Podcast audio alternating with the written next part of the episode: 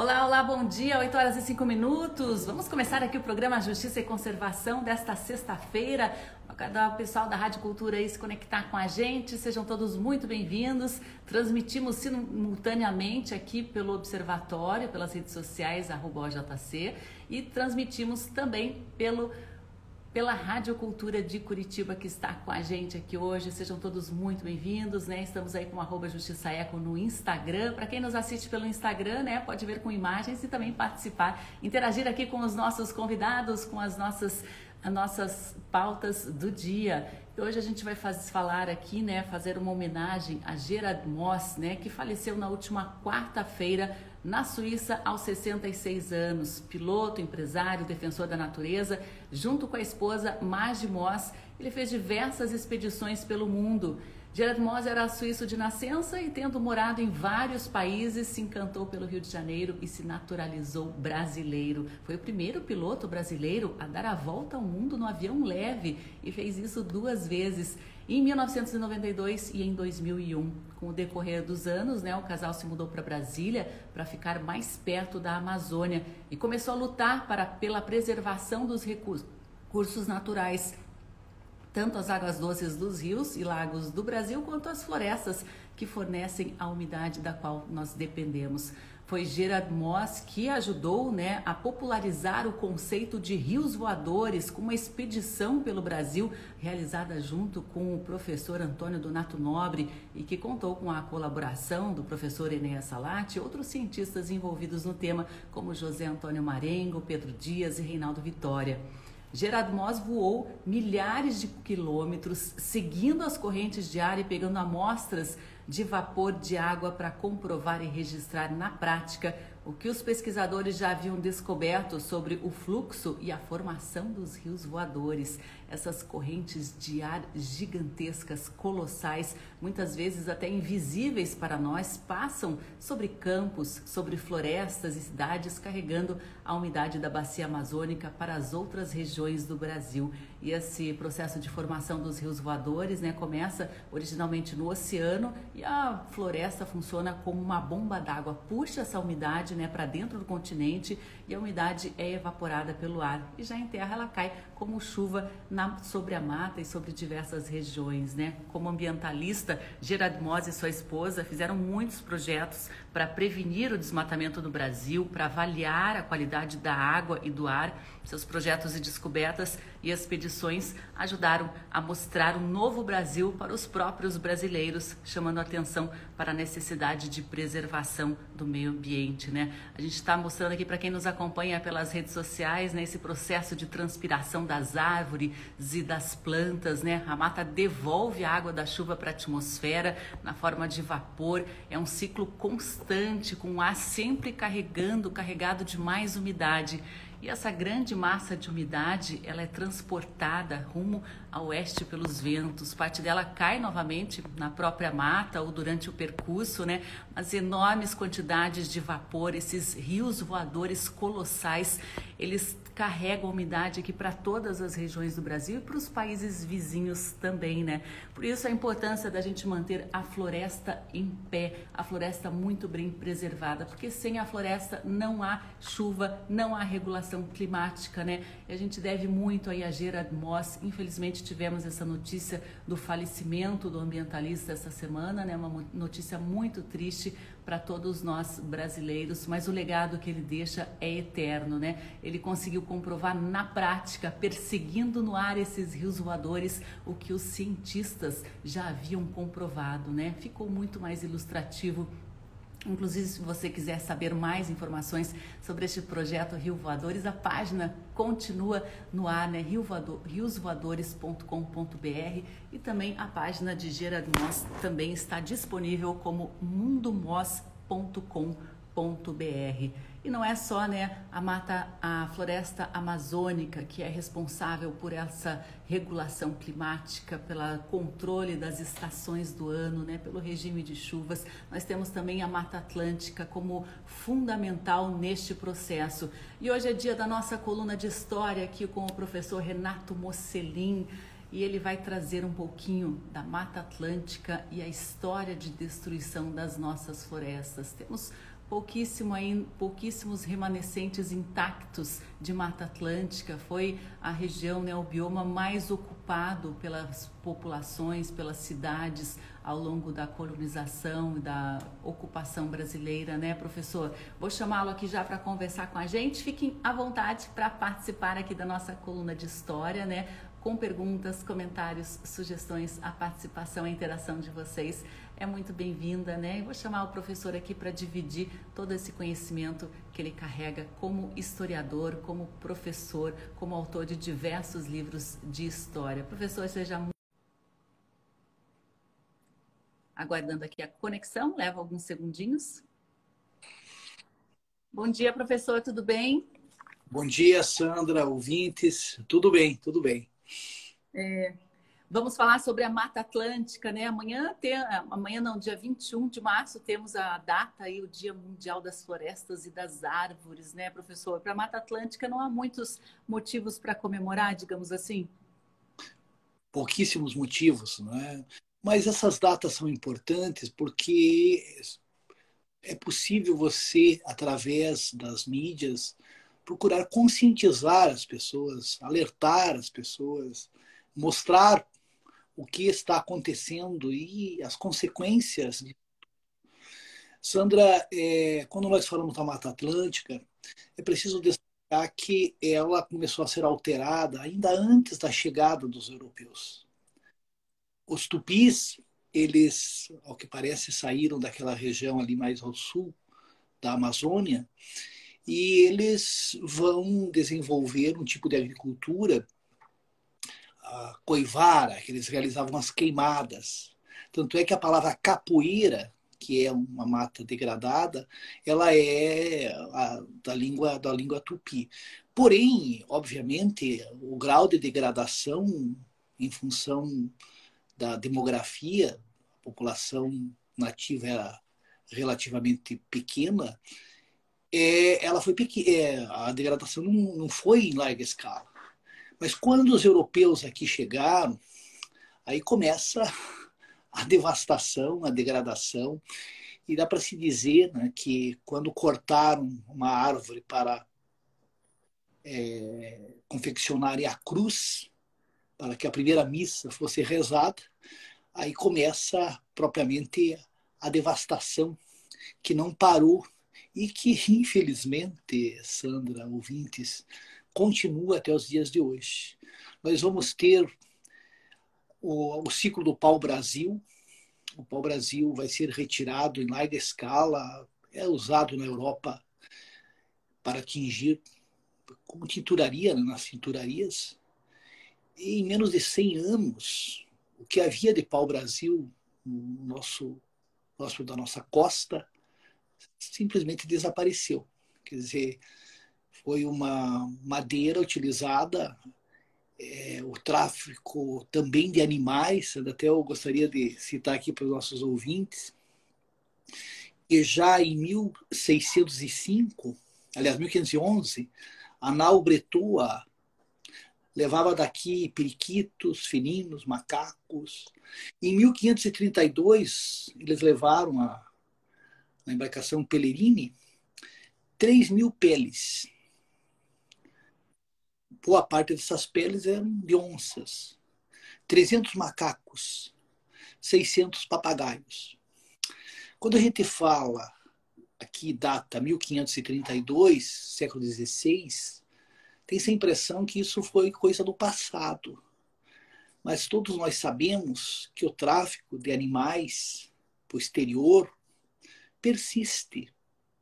Infelizmente, apesar das leis, e apesar de uma consciência ambiental que tem aumentado, esse crime continua sendo praticado. E o pior, Sandra, muitas vezes com a conivência das autoridades constituídas. Então, nós vamos ter os vários ciclos econômicos, e em todos esses ciclos econômicos, a grande vítima foi a Mata Atlântica. Depois, nós vamos ter o ciclo da cana-de-açúcar, eles vão devastar a cobertura é, vegetal para o plantio da cana. E há um agravante, porque nos engenhos eles precisavam utilizar a lenha. Então você, além da devastação propriamente dita para o plantio, você terá a utilização da lenha que vai ser utilizada para, para as diversas funções dentro do engenho. E ainda a necessidade da pecuária. Você também tem o gado indo para o interior, né, para suprir as necessidades das populações que viviam nessas regiões litorâneas, também contribuindo para a degradação ambiental. E é preciso destacar que não, não foi só a vinda do colonizador que provocou esse processo de degradação, mas vamos ter um intercâmbio. Um intercâmbio, inclusive, de animais, tanto da flora quanto da fauna. Exemplos. Cavalo não é originário do continente americano. O gado bovino, ovino, caprino, é uma quantidade imensa de, de aves, a galinha, por exemplo, essa comercializada em larga escala nos dias de hoje, não é originária aqui do continente americano. E você tem a introdução de, de espécies exóticas. Por exemplo, quando você, no nosso litoral, se depara com uma jaqueira, a ideia que a gente tem é que quando da chegada dos europeus, a jaqueira ali estava, né? existiam já plantas, é, pés de jaca. Não, a jaca é originária ali daquela região da Indonésia. Né? O coco, o coqueiro, também não era daqui. Aquelas gravuras que mostram a chegada do Cabral e coqueiros na praia é uma visão romântica e não existiam esses coqueiros. Portanto, você tem uma vegetação nativa e uma vegetação que é, vai ser introduzida. Mais recentemente, todos sabem, o eucalipto, o pinus. Portanto, há esse intercâmbio de, de espécies de animais, bem como de, de da, da, da, flora, né, Sandra? É, Maurício de Paula Guimarães, bem-vindo, Maurício. Ele diz aqui, delícia de conversa, embora triste. A cerveja Porto de Cima, né, comenta que a, a destruição continua. A cerveja Porto de Cima que tem uma, uma proposta de fabricar uma cerveja artesanal da Mata Atlântica com sabores locais, né, com a matéria-prima local. É muito interessante a proposta da cerveja Porto de Cima. Conheçam aí que além de boa proposta, sustentável, é uma delícia a cerveja. Agora, professor Renato Mocelinho, o senhor falou num ponto aí que a Mata Atlântica ela foi considerada há muito tempo como um né, como falta de progresso, que era que vinha de fora, inclusive de animais e de espécies exóticas era melhor, era mais bonito, né? Houve uma desvalorização que precisou ser resgatada ao longo do tempo, mas o processo foi muito lento, né? As pessoas ainda não dão o valor que a Mata Atlântica possui. A mentalidade é, de utilizar as nossas reservas é, para fins econômicos, ela persiste até hoje. Sandra. Por exemplo, a questão da função social da propriedade.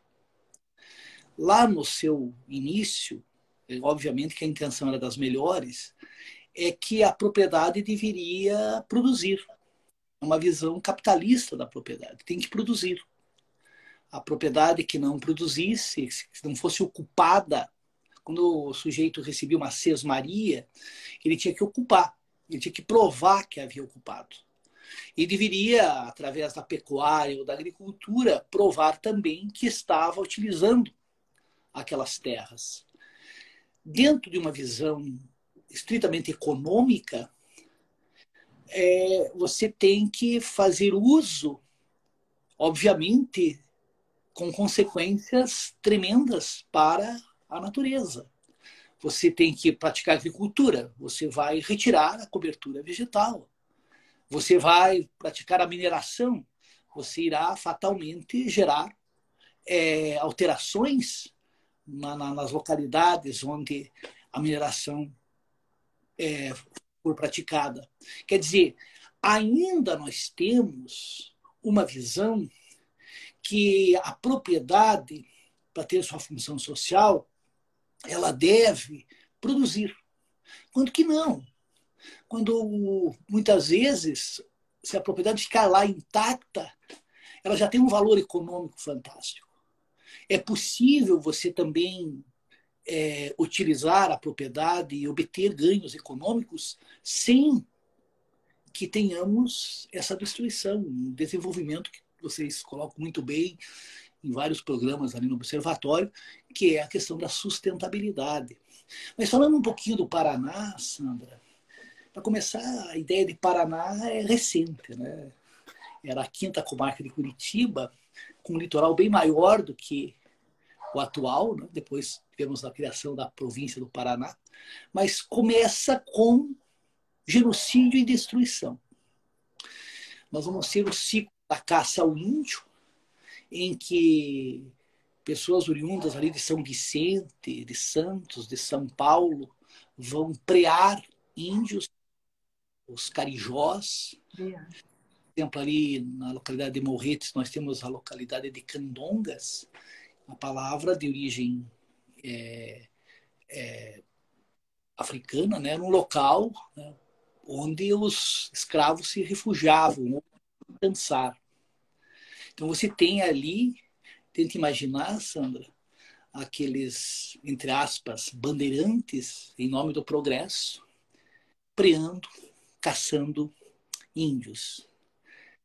É, vamos ter o ciclo da mineração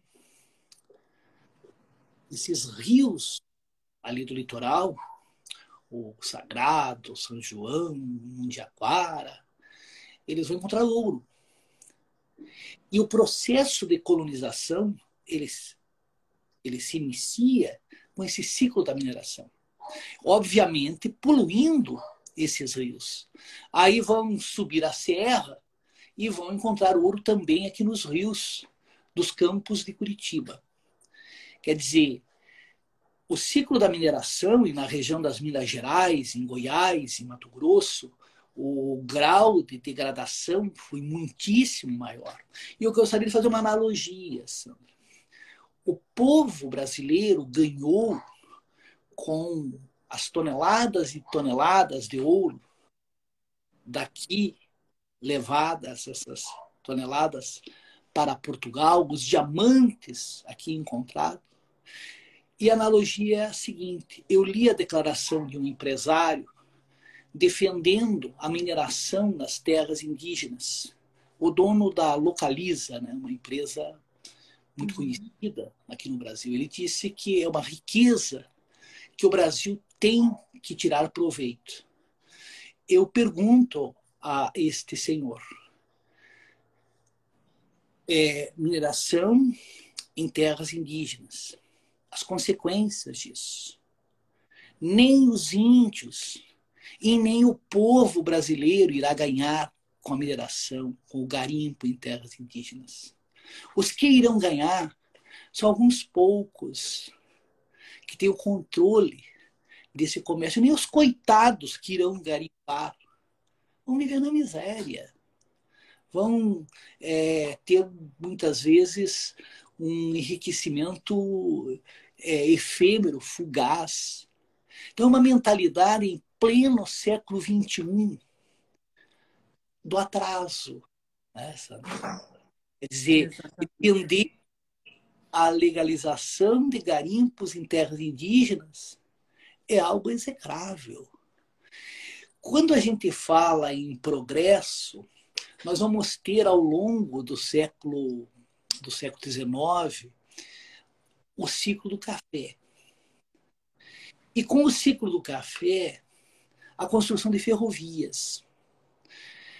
Aqui no norte do Paraná, as florestas foram devastadas. E as ferrovias levando o progresso. Eu quero ler para os nossos ouvintes um texto e gostaria que os nossos ouvintes tentassem adivinhar a data do texto. Nossas ferrovias, em vez de nos serem úteis, passarão a ser prejudiciais.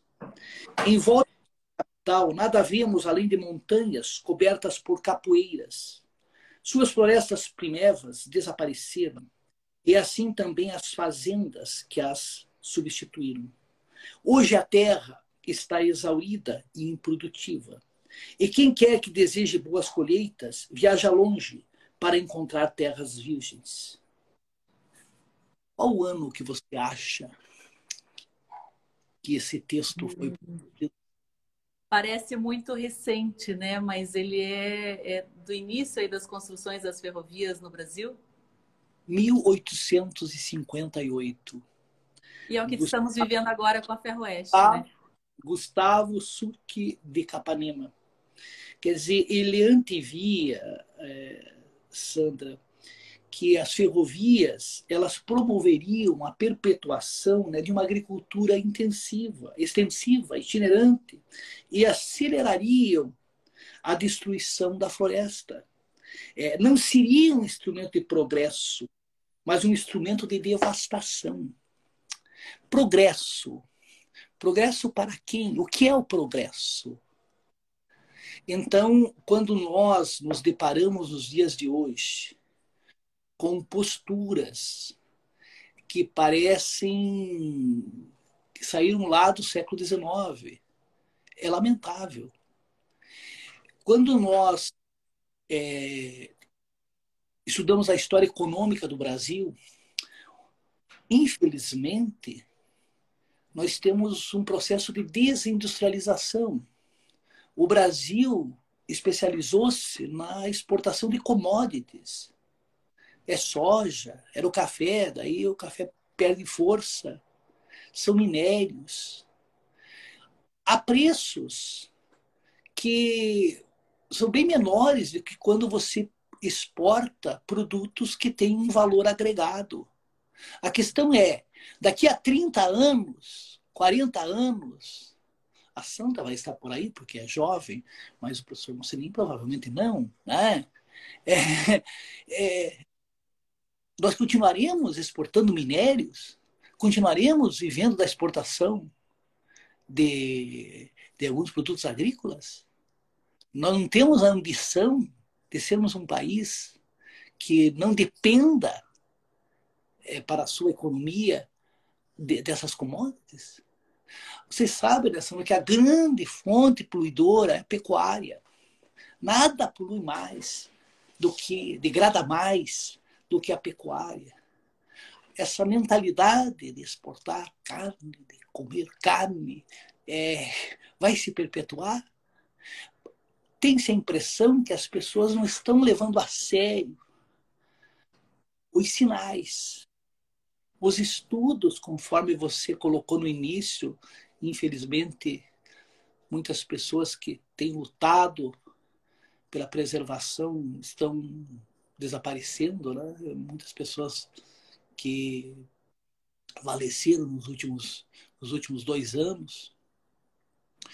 E os que continuam lutando, eh, como que desanimam, né? Porque nós é como você lutar contra moinhos de vento lá do Dom Quixote o pessoal da sociedade ali, SPVS, né? o Clóvis, vocês ali, o GEM, todos os que estão ligados ao observatório e uma série de ONGs, porque são derrotas e mais derrotas, algumas pouquíssimas vitórias. E uma classe política que defende interesses os mais variados, uns por ignorância, e outros por razões que é melhor aqui a gente nem elencar. Ah, você falou da Ferroeste, o traçado aí que vai cruzar a Serra do Mar, 5, né? É uma aberração. E isso está sendo colocado goela abaixo em nome do progresso. E mente-se, porque o Brasil vai ganhar. O Brasil vai ganhar que Brasil. Que Brasil, cara pálida. Que Brasil. Alguns poucos. O povo vai perder. As futuras gerações vão perder. Ninguém é contra a construção de ferrovias que tem, é, são fundamentais. Nós, infelizmente, desenvolvemos um modelo rodoviário. Agora, por onde esta ferrovia vai passar é que é a questão eu espero né, que haja sensibilidade por parte das autoridades. Eu não acredito que essa visão maniqueísta, quem é do governo é do mal e os que defendem a natureza são do bem. Existem pessoas dentro do governo, mesmo o governo federal, apesar de tudo, que têm uma certa consciência. E a gente precisa do apoio destas pessoas para construirmos é, um traçado que seja o menos ofensivo possível. Se dependesse de mim, do cidadão, Renato Mussolini, não tinha ferrovia pronto. Né? Mas quem sou eu, né? É, eu acho que é preciso um debate em relação às questões ambientais que atinja a população de uma forma geral, sabe? E eu advogo a necessidade, lá nos primeiros anos da vida escolar, mais importante do que você saber que, entre aspas, o Pedro Alves Cabral descobriu o Brasil em 1500 e Tiradentes foi enforcado no dia 21 de abril de 1792, que o Dom Pedro I tinha um caso rumoroso com a Marquesa de Santos, é que o jovem desenvolva uma consciência ambiental, que o jovem desenvolva uma empatia em relação à natureza, em relação aos animais, a maneira como você tem caça ainda, Sandra pessoas matando antas, matando tatus. Ah, é para matar a fome. Tudo bem, em alguns casos é verdade. Mas em muitos casos é por esporte. Eu pergunto aos nossos ouvintes: matar, atirar numa ave e ver a sua queda, qual o prazer que a pessoa tem? Qual o prazer? você tem que fazer uma análise é, psiquiátrica dessa pessoa. Não é uma pessoa normal. Uma pessoa que vê um jacu, que é um animal assim dócil, e ter o prazer de matá-lo. É, uma, é magrinho, nem carne tem quase. Vou matar um, um pássaro qualquer. E o pior, Sandra, pessoas ligadas às autoridades, pessoas que exercem funções públicas, Vamos fazer uma passarinhada, isso eu já ouvi. Uma passarinhada. A derrubada, a Serra do Mar está sendo é, a retirada de madeira. Nunca. Um amigo, nosso amigo Ramalho diz o seguinte, né? Que a serra é a serra do pau caído. Né? Todo mundo diz que está tirando, mas porque caiu, porque é, a madeira está secou. Não é verdade, é exploração mesmo. Então, uma grande, nós tivemos um retrocesso. E será necessária uma retomada. Uma retomada para algo que venha depois, né? para as futuras gerações. Hoje, parece 7, 6% da Mata Atlântica ainda resiste. Se continuarmos nesse ritmo, logo será 3%, 2%. Eu fico imaginando, Sandra, pessoas que lutaram para que a Serra do Mar não fosse devastada, como o professor João José Bigarella, ambientalista Teresa Urban, que já não estão entre nós, né? o, o Mack, né? Reinhard Mack, que escreveu uma obra fundamental, publicada em 1968, sobre a geografia física do Paraná o Romário Martins, que foi historiador, foi deputado, e já lá no começo do século é, alertava sobre tudo isso. Por falta de avisos, não é, não é a razão que está acontecendo tudo isso. Porque o José Bonifácio, lá atrás, patriarca da independência, né, ele já fazia advertências seríssimas Bom, o Darwin, né, quando ele circulou pelo Rio de Janeiro, ele presenciou um fato que o deixou bastante intrigado.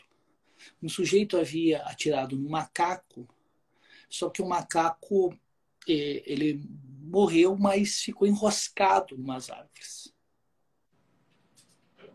No dia seguinte, claro que a caça já não estava de boa qualidade, a carne não seria de boa qualidade, foram lá e derrubaram a árvore, uma gigantesca. Também houve um grande comércio no século XIX, na segunda metade, é, a procura por orquídeas. Quanto mais rara fosse a orquídea, mais valiosa ela era. Então, os europeus ficavam estarrecidos, porque muitas vezes para conseguir uma orquídea minúscula, derrubava-se uma árvore gigantesca. Aqui nós tivemos, e qualquer hora eu vou falar para os nossos ouvintes sobre a história das ferrovias. Falou da Guerra do Contestado. Nós tivemos a construção da ferrovia São Paulo-Rio Grande, que, que passava pela região do Contestado, que era disputada entre Paraná e Santa Catarina. E o governo federal, a União, para que uma empresa norte-americana construísse a estrada, concedeu nove quilômetros de cada lado da estrada. Eram terras devolutas, quer dizer, eram terras que pertenciam ao Estado. Só que essas terras eram povoadas. Obviamente, o sertanejo não tinha não tinha o título de propriedade. E por onde a estrada iria passar, araucárias, milhões de pés de araucárias imbuias. A empresa norte-americana, a Brest Railway, ela vai, do principal Farquhar, vai criar uma outra empresa, a Lumber Colonization, que vai se instalar em Três Barras?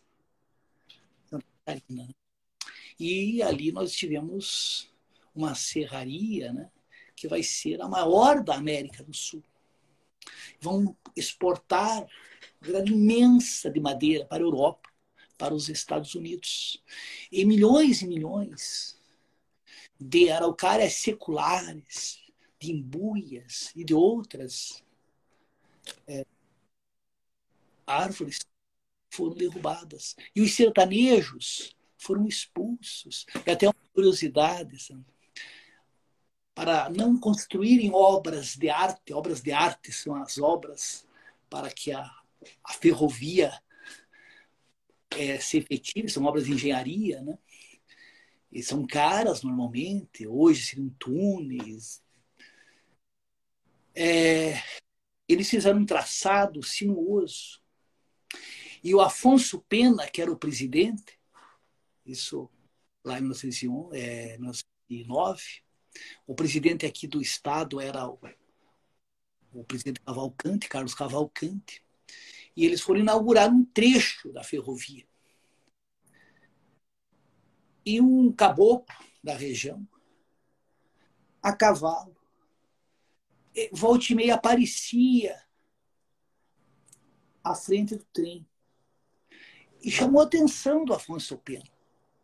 O Afonso Pena pegou e disse para um oceano, vem cá, aquele caboclo lá, a gente não viu lá atrás?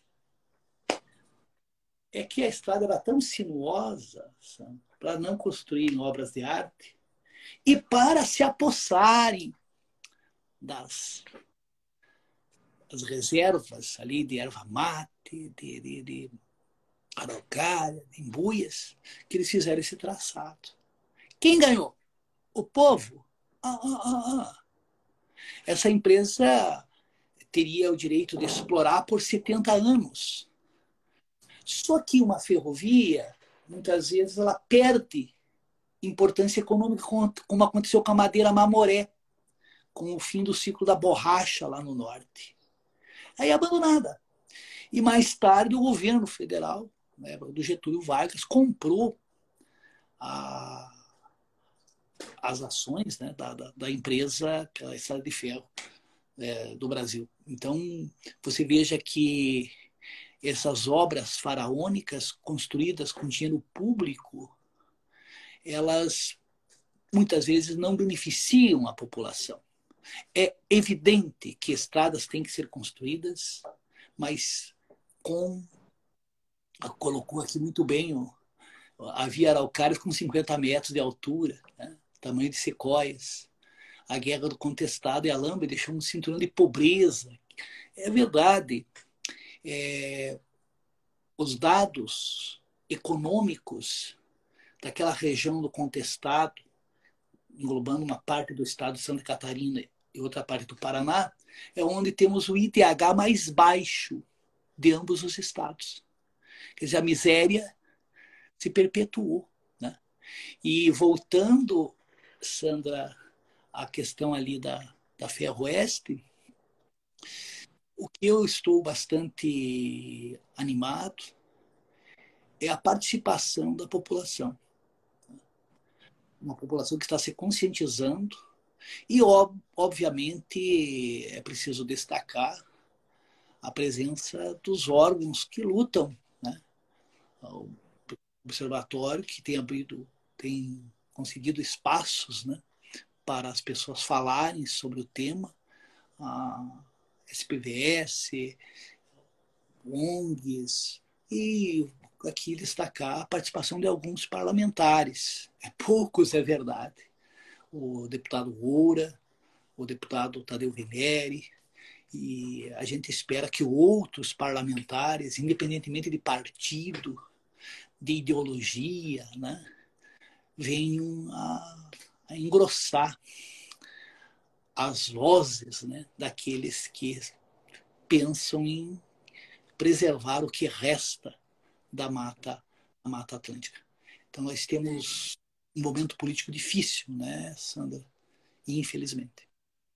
É, como Aral Carilandi comenta, que bárbaros de gravatas pagas com o nosso dinheiro estão no comando. Né? A gente tem conseguido poucas vitórias aí, como o professor Renato Mocelin comentou. Eu acho que a gente conseguir atrasar né, a destruição já tem sido uma vitória para a gente, né? porque a gente não tem conseguido avançar, e sim simplesmente atrasar esse processo de destruição que foi retomado com muita força. Cerveja Porto de Cima comenta, né? Realmente desanima, desanimador, nos sentimos ilhados. Tivemos participação aqui do Clóvis Borges, da SPVS também. Ele comenta, em consequência das gerações passadas, segue presente nos dias atuais. Ainda somos e vivemos como eles? Ele pergunta, né? Ele comenta ainda é incrível ainda haver uma postura dos governos e de parte da sociedade que ainda justifique a degradação como meio de desenvolvimento, né? A cerveja Porto de Cima também lembrou muito bem aí, né? Muito bem colocada a, a questão da produção de natureza, né? Que uma floresta bem conservada, uma floresta em pé, né?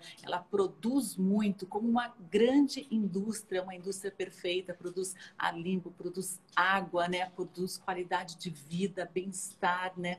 Com, produz a, a, as próprias chuvas que nós é, precisamos para as nossas lavouras, para o nosso abastecimento. Inclusive, professora, queria aproveitar aqui a oportunidade, né, que temos a presença de muitas pessoas interessadas né, na Mata Atlântica, nas araucárias, para fazer aqui um sorteio de um livro, uma reedição do clássico Araucarilândia, que estava esgotado, do botânico e ambientalista Frederic Resch. Ele fez aí né, uma avaliação das belezas e dos perigos de extinção da nossa araucária. Quem tiver interesse aí, mande uma mensagem aqui na nossa live ou no nosso direct aí dizendo eu quero Araucarilândia só que, pessoal, a gente não tem como entregar, então tem que ser aqui para quem está na região de Curitiba e que tenha possibilidade de vir buscar aqui no observatório no centro da capital paranaense, tá bom? Então deixem aí sua mensagem, eu quero Araucarilândia, que na próxima sexta-feira a gente faz a divulgação do resultado do sorteio, né? Um livro muito bacana, uma reedição aí muito especial, que inclusive tem uma introdução do ambientalista paranaense José Álvaro Carneiro e conta essa jornada, né? Um livro que foi publicado em 1930 e traz ainda informações muito atuais, como as que o professor Renato Mocelin tem trazido aqui hoje. Professor, a gente vê né, que a Mata Atlântica, como o senhor comentou, é, já foi mais de 90% devastada, destruída e ainda querem manter obras, né, novos empreendimentos nos remanescentes, nas ilhas preservadas. Né? A, a gente está repetindo uma história, né? até Clóvis Borges comentou que a, a história passada talvez não tenha sido divulgada da forma correta e as pessoas continuam cometendo os mesmos erros.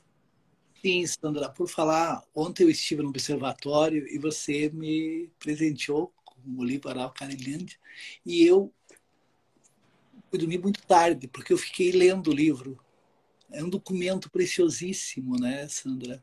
E quando você lê um texto escrito no começo do século passado e a história se repetindo. O Marx dizia que a história não se repete, porque a primeira vez ela acontece como tragédia, a segunda como farsa. Quem sou eu para querer corrigir o Marx? Mas na área ambiental, a história aconteceu a primeira vez como tragédia e ela se repete como uma tragédia ainda maior. Né? O texto dele é atualíssimo, atualíssimo. Tem a introdução do José Alves, do, do, do Clóvis também, textos da Teresa Urban, até do Rafael Valdomiro tem um texto, né? Rafael Valdomiro nosso prefeito.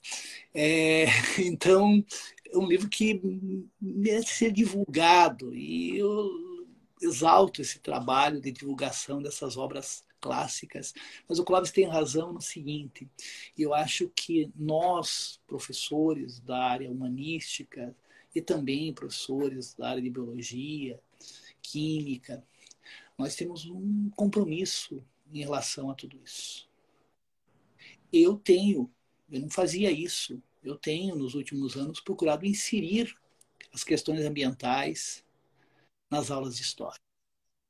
Você tinha uma aula de história onde as questões políticas econômicas, sociais, é, sem que você entrasse nas questões ambientais. Então, hoje nós acreditamos que quando você luta pela cidadania, que são direitos políticos, direitos sociais, direitos é, civis, existem outros direitos. Quer dizer, a cidadania ambiental deve perpassar o nosso ensino. Quer dizer, você tem que reciclar. Não estou dizendo que os professores não têm competência. Eu não tenho competência em muitas questões. Eu tenho aprendido muito é, vendo os programas do observatório, ouvindo as pessoas que é, têm lutado na área ambiental. Eu tenho aprendido muito. Eu acho que a população, de uma forma geral, tem que aprender. Nós temos que ter, né, Sandra, a humildade de perceber as nossas limitações, as nossas carências. E principalmente difundir perante os jovens. Tem pessoas que têm uma certa idade que ainda podem mudar. Mas tem pessoas que não têm mais jeito mesmo tem gente que tem uma mentalidade predatória. E eu acredito que tem pessoas más mesmo. Uma pessoa que exalta a caça não é uma pessoa do bem. Não dá, não dá para acreditar que uma pessoa dessas dessas é, possa mudar de repente. Até uma outra, não é? Então eu acho que esse trabalho é, ele é fundamental que sem essa conscientização, nós caminhamos para o caos. É uma tragédia anunciada. É incrível. As pessoas que apresentaram, e foram pessoas técnicas, não estou aqui é, criticando essas pessoas, fizeram o trabalho delas, elas elencaram todos os problemas que a construção dessa ferrovia no trecho 5 acarretarão. Então, não é por falta de aviso. Eu quero acreditar que o governador ele é uma pessoa que tem a sua sensibilidade, que tem a sua responsabilidade. Ele quer entrar para a história como alguém que endossou esse crime ambiental? Eu acho que não. Então é preciso dialogar, é preciso buscar as autoridades para que, através do, do convencimento, né, a gente consiga é, mudar um pouco o que tem acontecido por aí. A gente pensa que a coisa não pode piorar, né? Não era uma maravilha há seis, sete anos atrás. Existiam problemas. Mas nada era tão ruim que não pudesse piorar e piorou muito. que me desculpem aqueles que defendem o atual presidente, mas nós tivemos um retrocesso gigantesco nos últimos anos. Não houve uma política é, preservacionista, conservacionista, nem, nem, nem pensar. Né? E a corrupção, infelizmente, ah, a corrupção acabou. Acabou nada. Não é investigado. O ser humano, infelizmente, é, é pautado muito pelo egoísmo, pela ganância. E a gente, ao ver trabalhos, eu estava ouvindo uma reportagem sobre os ninhos, né? Para o papagaio lá, peito roxo, né? Que estava em vias de extinção e que a população tem aumentado. Então, você saber que tem jovens, que tem pessoas que estão fazendo esse trabalho é animador, felizmente. E a história, eu sempre falo aos meus alunos, saber o passado pelo passado não serve para nada. Saber quando nasceu Pedro I, quando morreu, a altura do Dom Pedro II tem 1,90m. Que a dentição do Dom Pedro II não era boa, não tem relevância nenhuma. Você estuda a história para tentar compreender o presente. E é da ignorância do passado que nós temos a, a incompreensão do presente. E as novas mídias sociais, por um lado, se elas têm contribuído para difundir saberes, elas têm contribuído também para confundir as pessoas. Aquela linguagem, aquele tiozão do WhatsApp, né? Que de repente se torna especialista em leste europeu. Né? Começa a opinar sobre a a guerra, a guerra na Ucrânia contra a Rússia, né?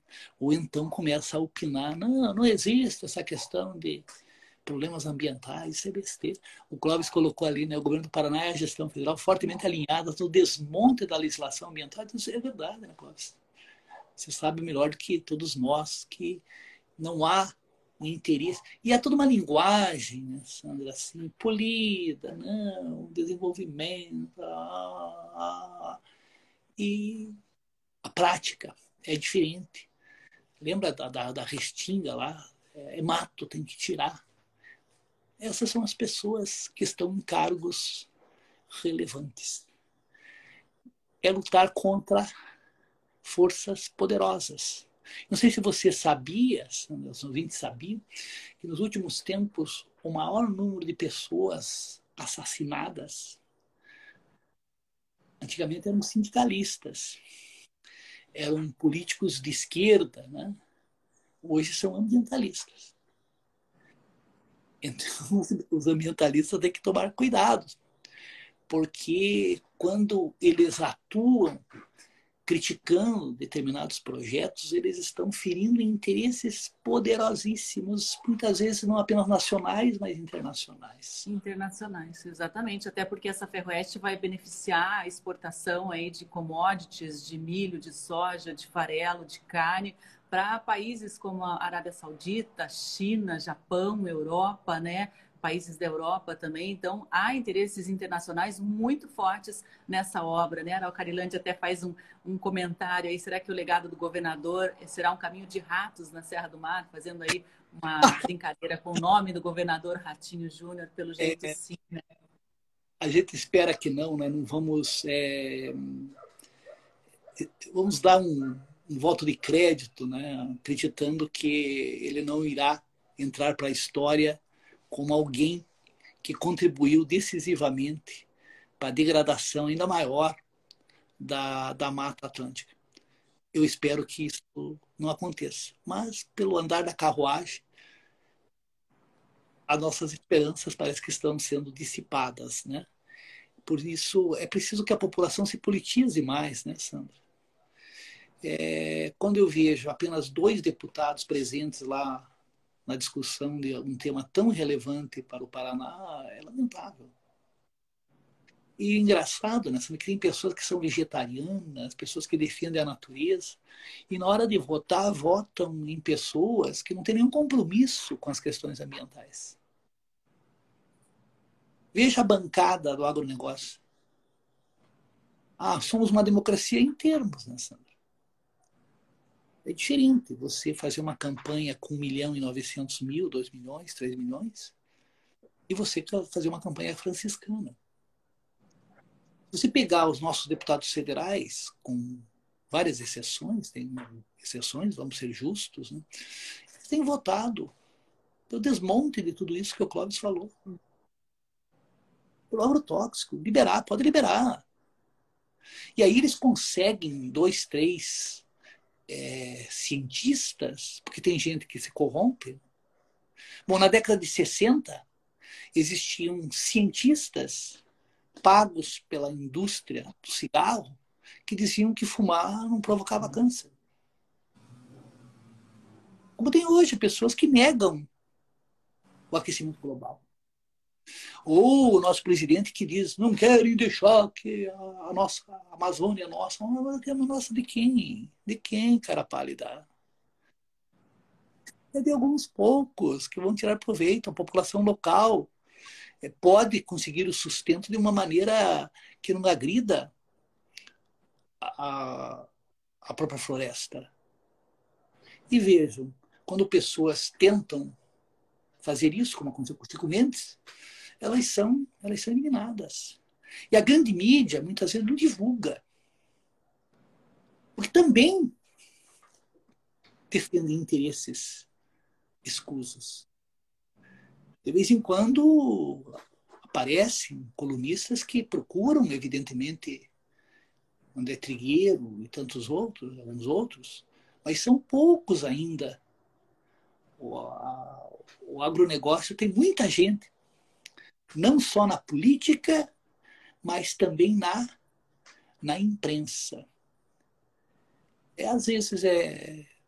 Hoje eu estou meio desanimado, desculpe os ouvintes, mas é um tanto quanto desanimador o que a gente assiste no Brasil nos dias de hoje. Mas é preciso esperança que nós podemos mudar esta realidade. Essa realidade só muda com a nossa participação. É muito comum a pessoa dizer: ah, eu não gosto de política. Tudo é política. Tudo é política. Inclusive esse tratado é política. É política que atende a determinados interesses. Mas não desanime não, professor. Olha só esse recado da Isa da Mata. Professor Mocelin, quanto tempo? Estudei com o senhor em 1992, grande mestre.